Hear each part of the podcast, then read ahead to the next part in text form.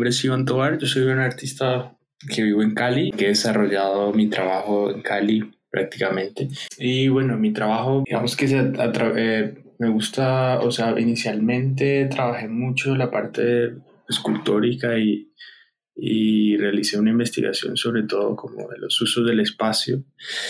Y eso me llevó como indudablemente a, a pensar en, el, en las problemáticas territoriales que vivimos en el, en el país y eso es como, en términos generales, lo que, lo que me, me interesa. Hago como un, un, análisis muchas veces de, los, de las tensiones o de las, de las cosas que pasan en el territorio, ¿no? Y el, arte, bueno, en, en, digamos, por ejemplo, en la escultura o, en la instalación, que es algo más, más reciente, definitivamente también hay unas reflexiones sobre, sobre el espacio sobre los usos del espacio y, y, bueno, en eso es lo que estoy ahora.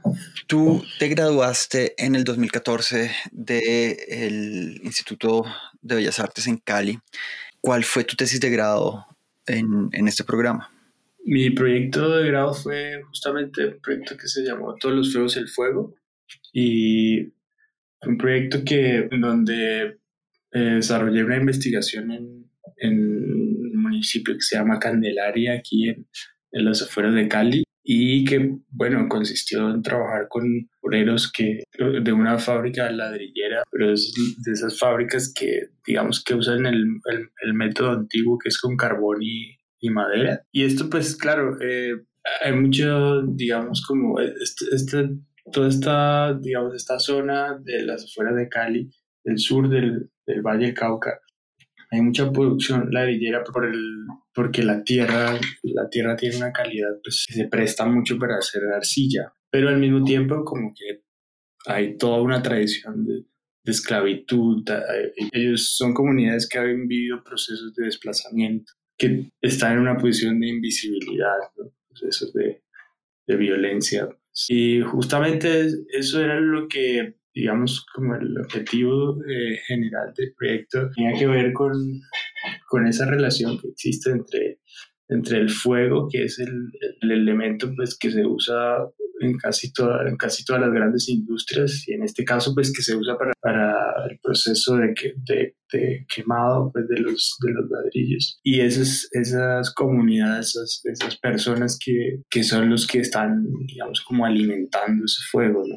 Bueno, ¿nos puedes contar, hacer como una descripción de cuáles fueron los resultados de ese proyecto? Ese proyecto ha sido, fue mi primer proyecto digamos, como instalativo, grande, que vinculó como una investigación como seria, entre, comillas, como digamos que, pues porque era mi proyecto de grado. Particularmente ha sido el proyecto que más ha, que más se ha, como, ha circulado. Entonces, por ejemplo, después de, justo después de la sustentación, eh, en, en la Escuela de Bellas Artes, el proyecto se presentó después en un lugar muy, muy tradicional que hay aquí en Cali que se llama Casa Pro Artes, que es el espacio de Miguel González. Después ese proyecto se presentó en, en, en la sección Arte Cámara 2015 en la feria de Arbo y también ha estado en un par de galerías, en galería que, que existió aquí en Cali hace unos años que se llamó El Falso Olivo y también parte de este proyecto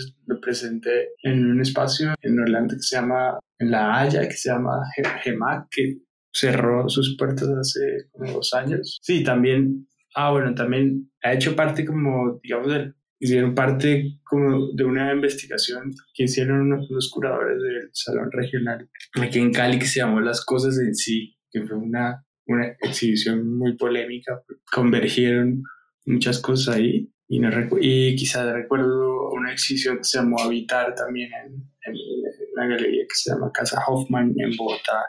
Esa fue como, hace, como el año pasado. Sí, yo recuerdo haber visto las, los ladrillos estos en esa exposición. Bueno, cuéntanos sobre, sobre estos ladrillos. ¿Cuál es, ¿Cuál es el, digamos, por qué son, tienen estas formas? Entonces, ¿estos son como residuos de, de, las, de las quemas en los chircales? ¿O son como productos, digamos, maltrechos del, del, de la producción industrial o son piezas que tú elaboras a partir de los mismos métodos de producción de, de los chircales? No, es, digamos, yo, yo llegué a estos objetos porque inicialmente, digamos, como yo, mi forma de trabajar generalmente tiene que ver con, con la imagen, entonces a veces tengo imágenes, se me vienen como imágenes en la mente y se me quedan como, haz de cuenta como una fotografía, me viene una imagen y entonces esa imagen como que se instala en, se, se, instala en mi cabeza y cuando yo me empiezo a dar cuenta de eso, yo empiezo, yo decido que esa imagen necesita ser como, o sea, que la tengo que hacer, pues como que tengo que hacer un proyecto con eso. Y así fue como hice este proyecto. Inicialmente la imagen que yo tenía en la mente era esa imagen de esa, como ese, ese trabajador del fuego, ¿no? Ese, ese, esa, digamos, esa persona que, que alimenta ese fuego constantemente, ¿no? esa es, una foto, esa es la fotografía que está justamente, que acompaña las, las piezas. Y entonces yo lo que hice fue, o sea, a mí lo que se, se me ocurrió fue ir con una cámara y fotografiar todo lo que pasaba allí en la fábrica. Entonces, lo que hicimos fue fotografiar, fotografiar, tomamos como más de 1500 fotografías y en ese proceso, como en ese proceso de recorrer la fábrica, de encontramos esta, estos, estos elementos que son, se, son como son esculturas aleatorias, o sea, son, son el, el, objetos que, que se surgen del proceso porque hay unas partes de, digamos, del, del horno en donde el calor es demasiado. Cuando el calor es demasiado, los ladrillos se pegan y se forman y, y cuando ellos desocupan los hornos, salen estos, estos elementos.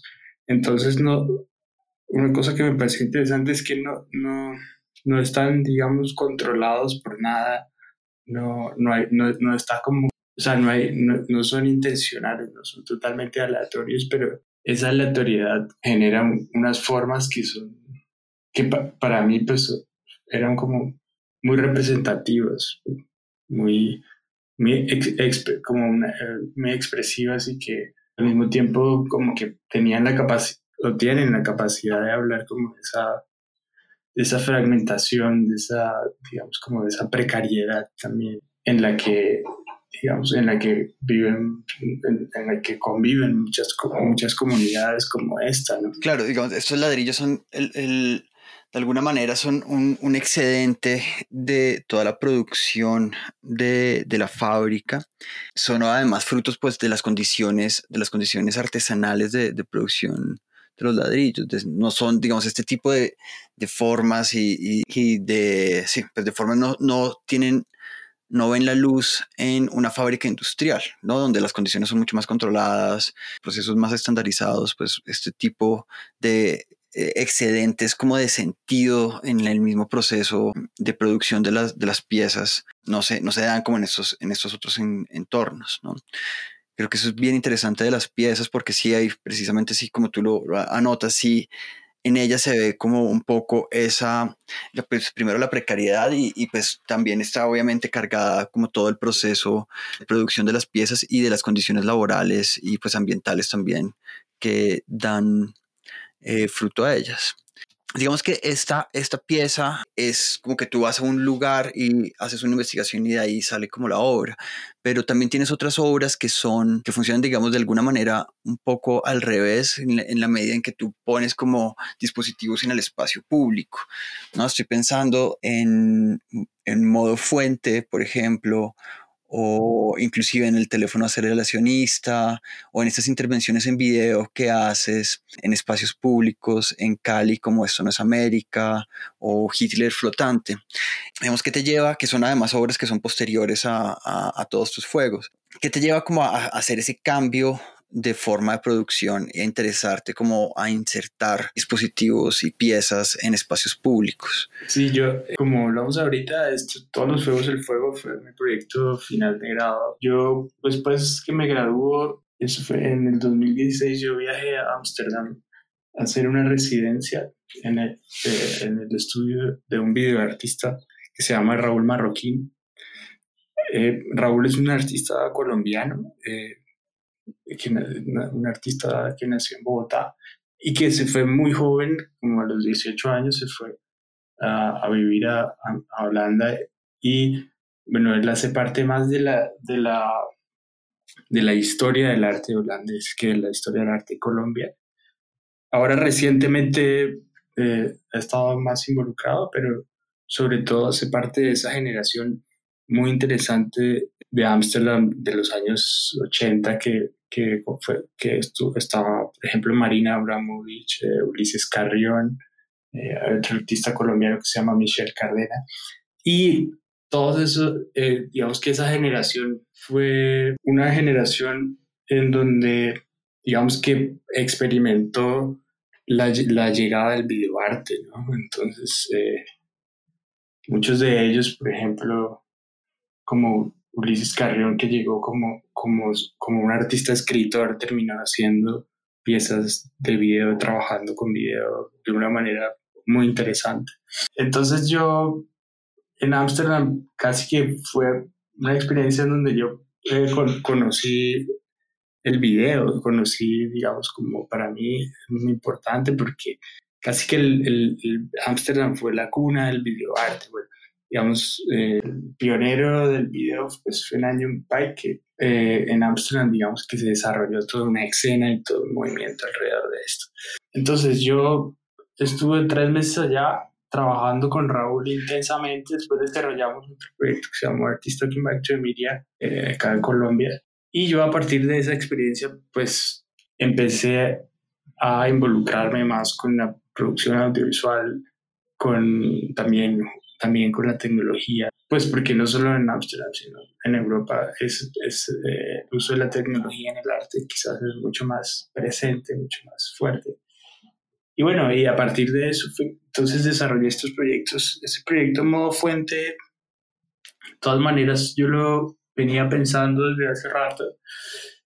Sí, fue, fue un proyecto donde, donde insertamos tecnología Arduino en, en una fuente, en unas duchas de unos baños públicos aquí en Cali. Después la, la, la, hora del teléfono fue, fue una exposición que se llamó After, After Hours, que tenía que ver con, la, con, con los artistas que, que tienen un trabajo de oficina y que hacen su producción, digamos, como en, en, las horas extra. ¿no?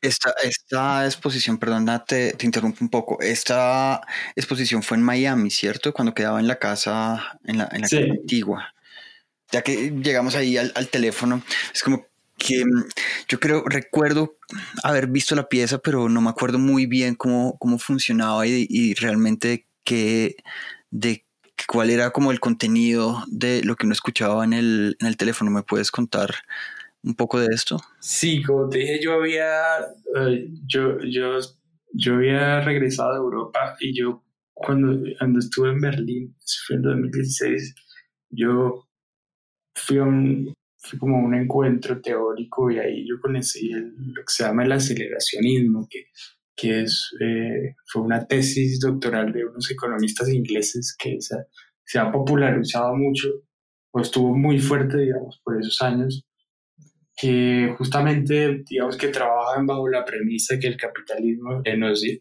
digamos, como sistema económico, pues está comprobado que, va a acabar con la, con, el planeta. Pues. Entonces ellos crearon ese, esa tesis aceleracionista y lo que ellos proponen es que lo que, digamos, como lo que hay que hacer es hacer colapsar el capitalismo antes de que eh, el, el, planeta se destruya, básicamente.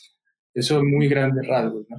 El teléfono aceleracionista lo que hace es que es un teléfono que está en la sala de exposición y cada, lo que hice yo fue contratar un call center y el call center llamaba al, hacía llamadas cada 25 minutos al teléfono y se reproducían cuatro piezas que yo realicé, digamos que con computadora, que tenían que ver con, con esa, o sea, eran muy similares a esa música, digamos que cuando, cuando te hacen esperar en los bancos, pero eran, en realidad eran composiciones de, de música electrónica. Entonces la gente estaba caminando por ahí y sonaba el teléfono, contestaban y era, estos contenidos pues de, desde audio. Bueno, pues este, este, digamos, yo soy bien cercano como a la teoría aceleracionista, me parece que es bien interesante lo que ellos plantean ahí. Digamos, sí es como una teoría muy, muy eurocéntrica, pero hay una cosa que a mí me parece muy interesante y son estos vínculos con la, con la ciencia ficción, ¿no? Como que en algún momento, leyendo como los, los textos, sobre todo el manifiesto, como que uno puede sentir que está leyendo tal vez una novela de William Gibson o, o cosas como pues un poco de ciencia ficción, además cyberpunk. Y creo que es como que es un buen, es un buena, es un buen punto de partida para imaginar como futuros posibles. Así uno no está de acuerdo con, con las premisas de, de, de, esta corriente de pensamiento, pero creo que es interesantísimo cómo tú puedes tomar esa, esa teoría, digamos, e-, económica y producir una pieza que de alguna manera tiene un vínculo como con, esta, con este asunto de la ciencia ficción, ¿sabes? Como un teléfono sobre una mesa que, que, está sonando de vez en cuando y lo que haces para, cuando lo que escuchas para, para cuando contestas las llamadas es simplemente como una música de espera, ¿no? Como una música de pausa y no, no como un llamado a la acción, ¿no? Que es, es interesante como ese, ese, ese, bucle que haces ahí como entre el, la acción y la inacción que se estaba proponiendo en, en la pieza. ¿Has hecho alguna otra obra que vaya como con este sentido? ¿Esto fue simplemente una, una investigación pasajera, digamos, que respondió como al momento en el que estabas en ese, en, en ese momento? Sí, después, después iniciamos un proyecto en, en Torre Colpatria se llamó Babel Media Art, que, que fue todo un programa de intervenciones de artistas sobre la, la, la, la fachada de la torre que tiene un, que, el, prácticamente una pantalla. Y allí en, en ese, ahí pasó algo muy extraño porque yo, yo envié un video, digamos, para presentar ahí que era, era una llama de fuego que yo tenía hace mucho tiempo, eh, como en mis archivos. Y lo que, lo que hace, la, lo, que, lo que hacía, lo, que hacía la llama es que estaba ardiendo como de manera vertical a toda presión y iba girando alrededor de la torre. Esa, esa intervención se hizo solamente un día porque el día, ese mismo día la quitaron porque para los, los las personas que se encargaban del, del, cuidado, pues como del mantenimiento de la torre, ellos decían que tenían una, una, una alerta naranja, que, que estaban en una situación de alerta naranja y que no podían poner video. Pero, digamos que ese también fue como para mí esa, una, digamos como un gesto que tenía que ver con esa, con esa idea aceleracionista. Yo, pues según lo que entiendo, las, las gestiones un poco con, con Colpatria, que es la entidad que maneja el, pues, el edificio, obviamente, y la pantalla, siempre son complicadas en cuanto a los contenidos de las piezas que se van a mostrar, ¿no? Igual, pues, con este programa ustedes lograron hacer un, una, buena, una, buena, una buena selección de proyecciones, ¿no? ¿Nos puedes contar un poco sobre cómo, cómo, eh, cómo llegan ustedes como a proponer esta, esta serie de intervenciones en este edificio y cómo hacen para que lleguen a la realidad y pues un poco cómo fue el, el tras bambalinas de, de, todo este proyecto. Digamos, todo el proyecto se, particularmente se, lo escribimos en Cali. Hay una artista bogotana que se llama Daniela Medina, es una artista muy joven, pero con, una gran capacidad de gestión. Y Daniela vino a Cali a hacer una residencia. Entonces, durante ese tiempo, eh, Dani me dijo, mira, Iván, eh, hay una opción de, eh, estoy gestionando este proyecto que tenía que ver con la intervención de Raúl Marroquín, que fue la primera intervención que, se, digamos, que hicimos en la torre. El Dani venía de vivir en Ámsterdam tres meses y, y Dani me dijo, Iván, yo quiero, a mí me gustaría hacer algo aquí en Colombia, tener un, un programa, desarrollar un proyecto. Y yo le dije, bueno, Dani, eh, ¿por qué no propones a, a, a Colpatria que además de, de, Raúl se puedan invitar más artistas? Y así haces una programación. Y desde ese momento nos sentamos a escribir el proyecto. Yo inicialmente eh, estaba acompañando a Daniela como en su, en su proceso y finalmente eh, iniciamos, terminamos iniciando los dos con el proyecto y terminamos haciéndolo y después llegaron otros artistas como Verónica López, eh, Daniela Gutiérrez y Rafael Díaz que, que eh, terminaron, terminamos conformando un colectivo y entre todos pues hacíamos la programación. La relación con, con Colpatria pues fue, es una negociación permanente, o sea, que es muy, digamos, muy con muchas, muy delicada porque los contenidos de eh, generalmente tienen una, digamos como que irrumpen o tienen posiciones críticas frente, sí, de, diferentes formas. Entonces, y esto es una junta directiva, directiva de un banco que, a la cual, digamos, los intereses muchas veces no son necesariamente artísticos y culturales. Entonces, para, en resumidas cuentas, te puedo decir, durante el gobierno de Santos, mientras Santos era presidente, tuvimos mucha flexibilidad, digamos que logramos desarrollar de una manera difícil, pero digamos como más continua en la, programación. Después de cuando entró el gobierno actual, se volvió una cosa ya demasiado compleja y demasiado, eh, digamos que aparecieron muchos más obstáculos burocráticos y entonces decidimos terminar con intervención de Anthony Montadas y, y hasta ahí decidimos como eh, trabajar en el proyecto.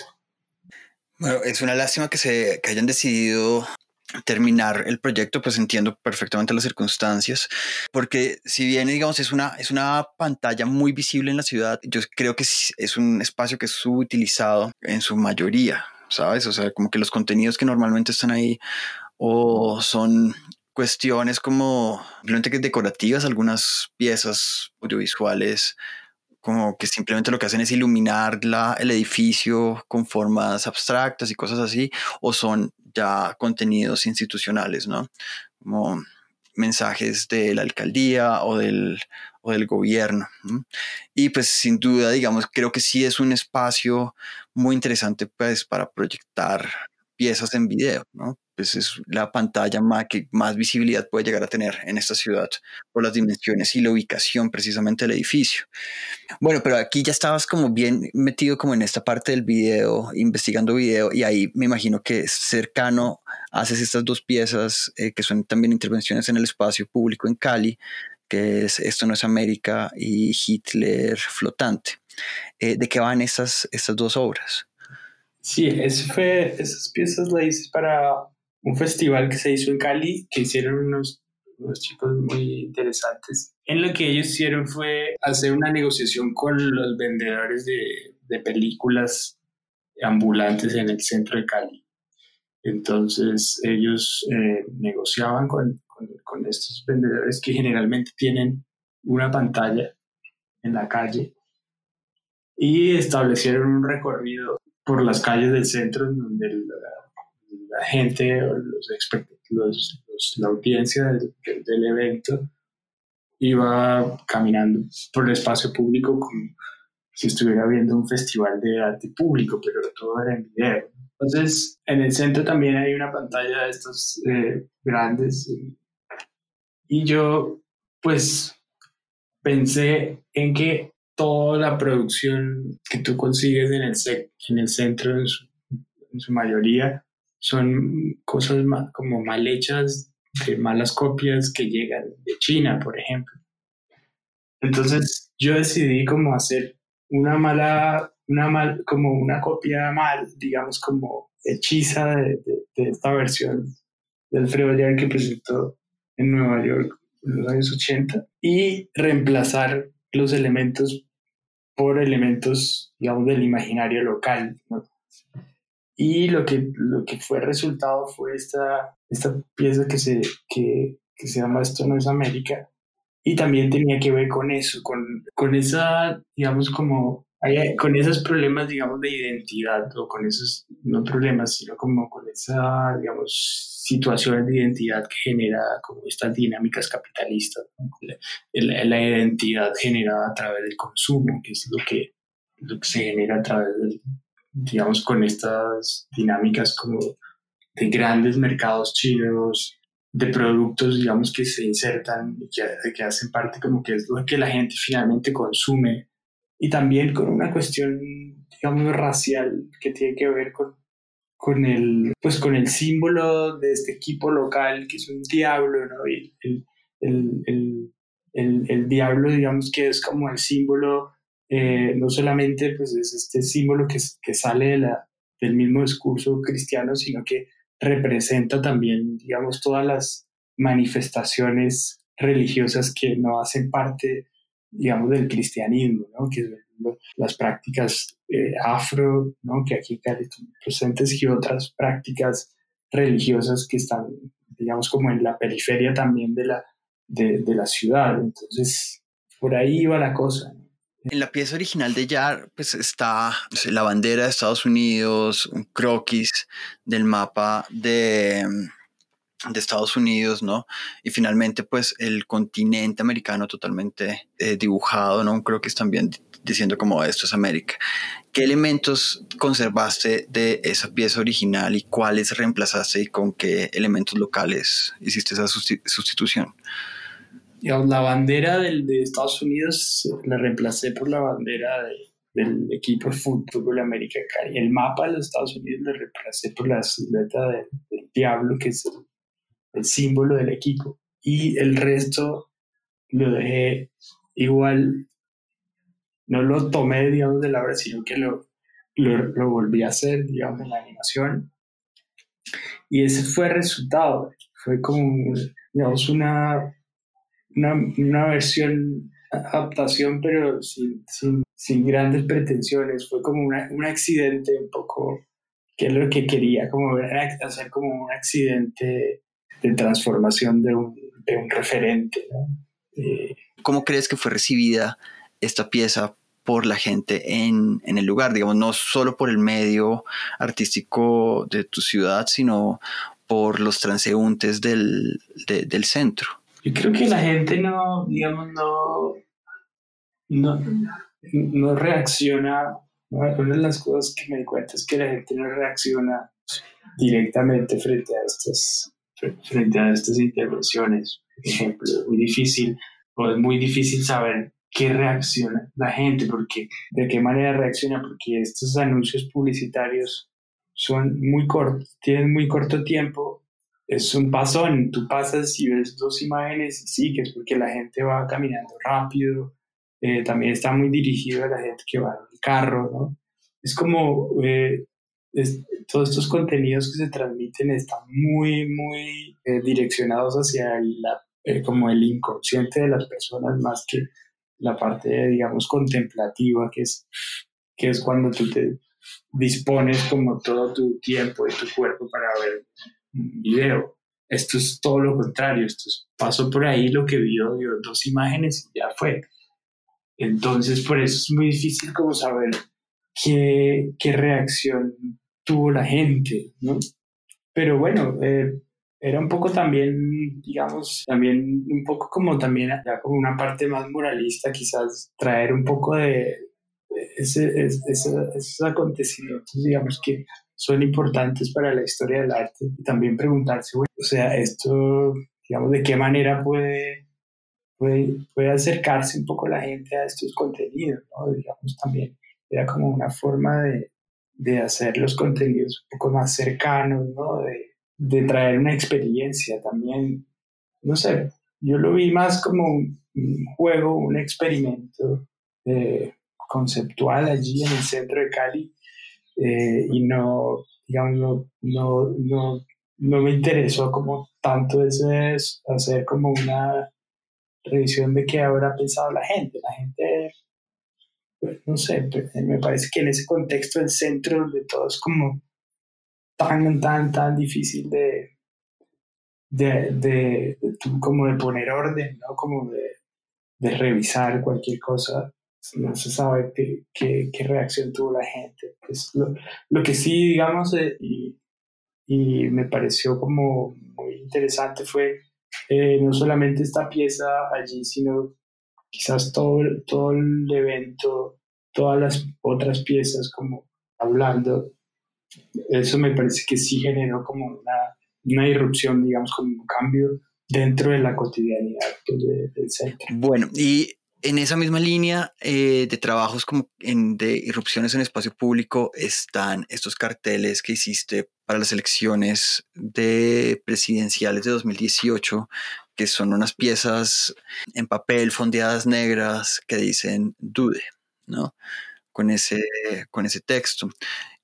¿Cuál fue la, motivación principal para hacer esta obra? Bueno, eh, fue las últimas elecciones presidenciales. A mí me parece como, eh, a mí me genera mucha, a ver, mucho desazón, frustrante saber que en Colombia nunca ha habido un gobierno de izquierda. ¿no? Por encima, digamos, yo me declaro una persona de, de izquierda, pero por fuera de eso, yo creo que en Latinoamérica es, es importante que, que, que, los, que los países y un país como Colombia viva ese tipo de procesos. Eh, y la última, la última elecciones fueron, eh, tuvieron la más grande, digamos, votación de izquierda. Indudablemente, las políticas actuales o, digamos, el, el perfil que tiene el actual y que tenía en ese momento era un perfil, digamos, de un gobierno neoliberal que, que venía, digamos, o que vino, digamos, a, a o que está respaldado por unos intereses económicos claros, ¿no? que, que, que sigue como con una línea muy contaminada pues, por los intereses de los Estados Unidos. Y bueno, estamos viendo lo que está pasando actualmente. Entonces, a mí eso me, me preocupaba mucho porque era algo que se venía a venir, ¿no? Entonces yo en ese momento pensé y pensamos mucho con, con la gente de mi trabajo, que es eh, la gente del equipo de lugar a dudas. Pensamos también mucho en que había que hacer, en que había que hacer algo. Tuvimos un par de conversaciones que no fueron, digamos, como que no llegamos a, a un consenso común. Entonces yo decidí por mi cuenta hacer esta, esta intervención. Y justamente esta imagen, digamos, me, me pareció como que podía tener cierto impacto porque, porque dude en inglés también es dude, ¿no? Que es como la manera de, tu, es una manera como de, en que, en que es decir como parce, más o menos como decimos parce, es como una manera de que tú le dices informalmente a un amigo o como los españoles dicen tío, algo, es más o menos ese tipo de, de, de palabra, de expresión. Al mismo tiempo en español pues es, es una invitación a, dudar, ¿no? Pero también es una orden, también es, eh, digamos que a pesar de ser un gesto, eh, digamos, claramente que respondía a una situación de, de que estaba en ese momento, que estaba pasando en el país, también se sale un poco de la, de la, de la, por decirlo de alguna manera, de la calentura política y se convertía como en una pieza también en sí misma, ¿no? En sí misma como que también podría funcionar en cualquier momento, ¿no? Entonces, eh, eso fue lo que me, digamos, como lo que me pareció eh, chévere de hacerlo. ¿En qué lugares montaste estas intervenciones? Esa, esa intervención de, eh, sobre la pared de justamente de la, la, la, casa de las residencias del lugar a dudas, que es mi, mi lugar de trabajo. Pues, que se pueden ver las imágenes enfrente de la, de la residencia, hay una universidad y hay muchísimos estudiantes enfrente, hay como lugares de comida.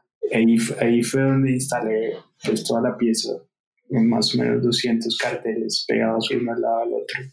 Bueno, ¿y crees que se logró de alguna manera algo ¿Te generó alguna duda la pieza sobre los transeúntes? O, algunas preguntas, aunque sea cuando las estuvieras montando. Sí. Cali, Cali es una ciudad. Eh, bueno, Cali es una ciudad que tiene una, una tradición gráfica de arte gráficas muy especial. En Cali, con una cultura visual también callejera muy fuerte, unas dinámicas de calle, unas dinámicas de cultura popular muy, muy específicas. y la gente es muy abierta y, es, y responde mucho a, estos, a este tipo de intervenciones. Quizás, no sé, porque el caleño está muy acostumbrado, yo no sé si tú has visto el, los carteles de los conciertos de salsa, por ejemplo, que a pesar de todo se siguen, eh, digamos, a pesar de todo, a pesar de todas las posibilidades que hay en, la, Internet y todo esto, siguen, digamos, se siguen manteniendo con los principales medios de comunicación. Entonces, este, este lugar es cerca al centro. En Cali, este, tipo de, de, prácticas tienen mucho, son muy cercanas a la gente. El cartel, el cartel a mí me encanta porque generalmente son impresiones de papel periódico, se pueden sacar muchísimos, ¿no? También tenía esta cosa masiva, ¿no? De, de, de las elecciones y, otra cosa que tenía, digamos, como que no, no, no ahorita, es que en ese momento donde hay mucha, mucha, mucha publicidad política, tú veías por todos lados que decía Duque, ¿no? En, en muchos lugares. Y si tú, si tú estás lejos, si tú vas rápido y tú tienes dude o dude, ¿no? Tú lo primero que, lo primero que, que hacía tu, la mente era leer Duque, pero cuando tú te detenías un poco a ver, no, no, te das cuenta que no era eso, ¿no? Entonces, eso también hacía como, esta pieza también jugaba, o sea, como que seguimos como con la, digamos, con la, un poco con el teléfono, torre patio, un poco como una inserción dentro de, digamos, esa estructura, esa estructura de poder que estaba, que estaba en ese momento eh, llenando todos los, los sistemas de comunicación. Se aprovechan, o sea, un poco era aprovechar esa, esa eh, aprovecharse de esa situación.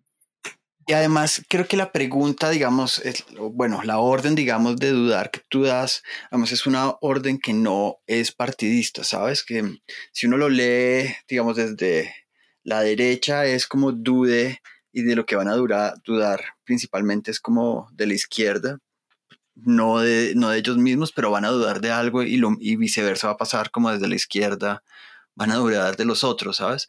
Como que si hay una Sí, eh, es interesante como ese llamado que funciona como en a todos los sectores de, la sociedad, no solo izquierda, derecha, sino también centro. ¿Sabes? Pues que no es como una, una pieza que, que de entrada esté enunciando como una posición eh, partidista, sino que literalmente le está diciendo como a las personas, ¿sabe qué? Más bien piense un poco antes de votar en las siguientes elecciones, ¿no? Y vea, tenga como una posición crítica frente a los hechos que están pasando en el país. Bueno, ¿y en qué andas trabajando ahora? Ahora vengo desarrollando un proyecto que tiene que ver con eh, una situación que, que, que, sucedió en los años 90 y es que tiene que ver con la industria pues, de Coca-Cola. Hay en este momento un caso abierto en la Corte de los Estados Unidos de Miami, el asesinato de nueve sindicalistas de Panamco, que es una embotelladora de Coca-Cola en Colombia, y, hay otras embotelladoras en Guatemala, en México, en otras partes de Sudamérica, que ha pasado lo mismo y que han sido casos que no, no, no, no, están, no se han resuelto, o sea, no, ha habido justicia, digamos, frente a estos asesinatos.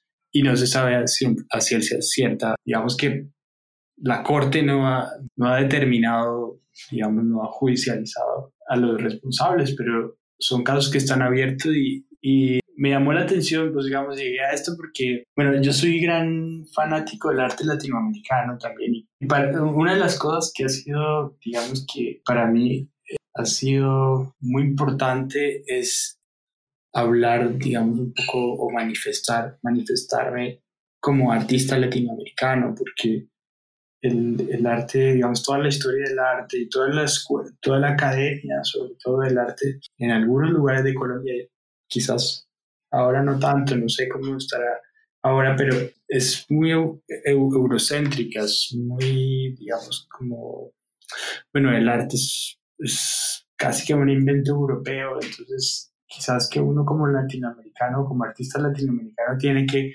un poco luchar con eso quizás toda la vida, pues o quizás hasta cierta madurez también. Entonces, ha habido artistas como Elio Itisica, como Luis Kamitzer, que, que han trabajado sobre Coca-Cola y yo decidí en algún momento hacer algo sobre, sobre esto también. Encontré un comercial de televisión de 1971 que fue una época en donde los Estados Unidos estaban viviendo muchas guerras, estaban, eh, creo que fue, si no estoy mal, la época de la guerra de Vietnam y muchas otras guerras internas, muchos otros problemas internos, estos asesinos eh, en masa que habían, estos asesinos en serie que, que había. Y en ese momento Coca-Cola saca un comercial en donde, que fue una campaña que se llamó The Real Thing, ¿no? En donde ellos presentan Coca-Cola como un poco la, el producto que viene como un poco a, a generar esa, esa, calma, ¿no? Esa calma en toda esa tensión, digamos, que había en ese momento a nivel global. Y además de eso, eh, lo presentan como The Real Thing, que en español podría traducirse de diferentes maneras, incluso uno podría pensar como de la filosofía que se podría traducir como que Coca-Cola es la cosa en sí, en sí misma, ¿no? Como ahí uno se va para Kant, bueno. Entonces, a mí eso me, me pareció que, o sea, a mí eso me abrió como muchas preguntas sobre, digamos, sobre cómo se genera la concepción de la realidad, ¿no? Generalmente, pues, la realidad está muy supeditada al, al, al, capitalismo, ¿no? Entonces, yo empecé a investigar sobre esto y me encontré estos, esta, o sea, empecé a investigar y me encontré estos textos y estos archivos de estos asesinatos y pues en consecuencia hay una gran paradoja, porque, bueno, hay una gran paradoja y no la hay porque pues, eh, cuando uno estudia la, la historia de, de, la compañía, de, de la, sí, de la institución de Coca-Cola, se da cuenta que esta compañía fue, o sea, es, es del gran estandarte de todas las, pues, todas las formas de, de, de, dominación económica de los Estados Unidos y a nivel global en el siglo XX. A través de Coca-Cola se, se, se, crean muchos modelos, digamos, de, de sistemas políticos que están aliados con grandes compañías económicas y que a través de eso generan toda una, una cadena de estrategias que llevan a la dominación económica, que llevan a la abstracción, que, que llevan a, a, corrupción, digamos. bueno, hay mucha cantidad de cosas que, están, que estamos viendo las consecuencias ahora y que para llegar, digamos, para, para lograr como sus objetivos, pues no solamente deben como eh, establecer eh, eh, alianzas comerciales, sino que también deben establecer alianzas con grupos armados. Entonces, sí, a mí esto, esto me parece como, digamos, esta cosa que es supuestamente la cosa en sí que ellos, que ellos eh, manifiestan. Bueno, tiene, hay una gran contradicción. Si uno ve ese comercial de los 70 y si uno ve lo que realmente ha pasado o todas estas cosas que han pasado, cuando uno encuentra todos estos archivos.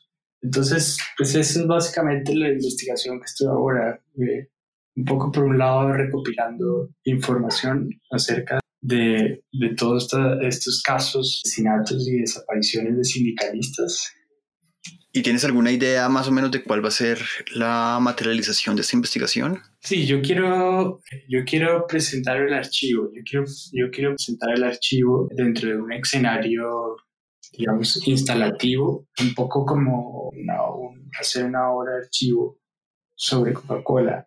Quiero presentar todos los archivos de todos los asesinatos, de todos los casos que están sin, sin esclarecerse, pero dentro de un escenario un poco muy, digamos, como muy al estilo Coca-Cola, ¿no? Que es como el, escenario rojo, así como con, con, toda la... También se ha generado mucha, hay, hay mucha acción gráfica alrededor de, pero producción gráfica que es en contra de Coca-Cola, ¿no? Que en donde el logo está siendo como intervenido y toda esta cosa, toda esta cantidad de documentos me parece muy lindos Y mi idea es como presentar todo eso en, un espacio, ¿no? Como hacer, hacer un poco, esa, jugar como un poco el investigador, el, el que recolecta archivos, pero también hacerlo, digamos, visualmente, digamos, como darle a eso una potencia visual, ¿me entiendes?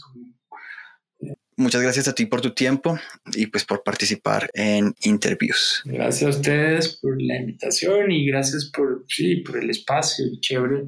Pues ha sido una conversación que muy agradable.